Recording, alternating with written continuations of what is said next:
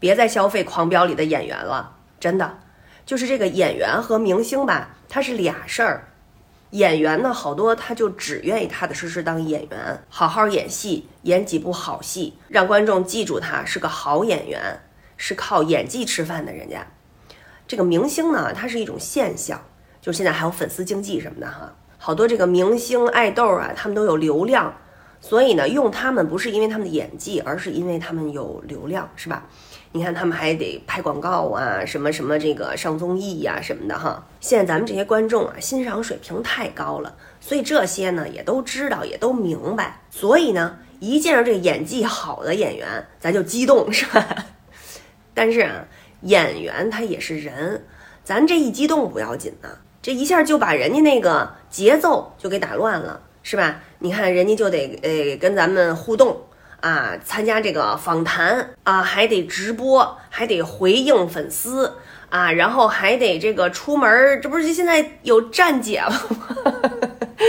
这个出门还得想，哎呀，我穿什么呀？我带什么呀？这个有人拍我，我应该什么表情啊？我要用不用跟他们这个打个招呼啊？什么？哎呦呦，反正总而言之吧。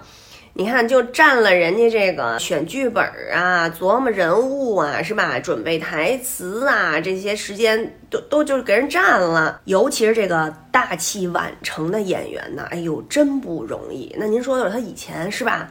经历了那么多那么多的辛苦，好不容易现在有这么个机会，有这么个好的戏，让大家哎认可他了，知道他了，可千万不能毁在这脑残粉上。所以要我说呢，咱们呀就当个好观众，人家演戏，哎，咱们就看，就期待下一部更好的作品啊。作品一出来，该上电影院买票上电影院买票是吧？啊，该这个追剧咱就追剧，咔咔买买会员是吧？VIP，这个是对人家这个好演员最大的支持。咱用点这个实际的行动是吧？鼓励支持他们，让他们越演越好。是吧？那咱们就一就就不断的能看见好的作品。另外呢，我是觉得吧，别用这公共资源呀，呃，来弄这些吃瓜呀什么这些事儿，别过度的消费了这些演员，咱们得保护好、爱护好他们，是吧？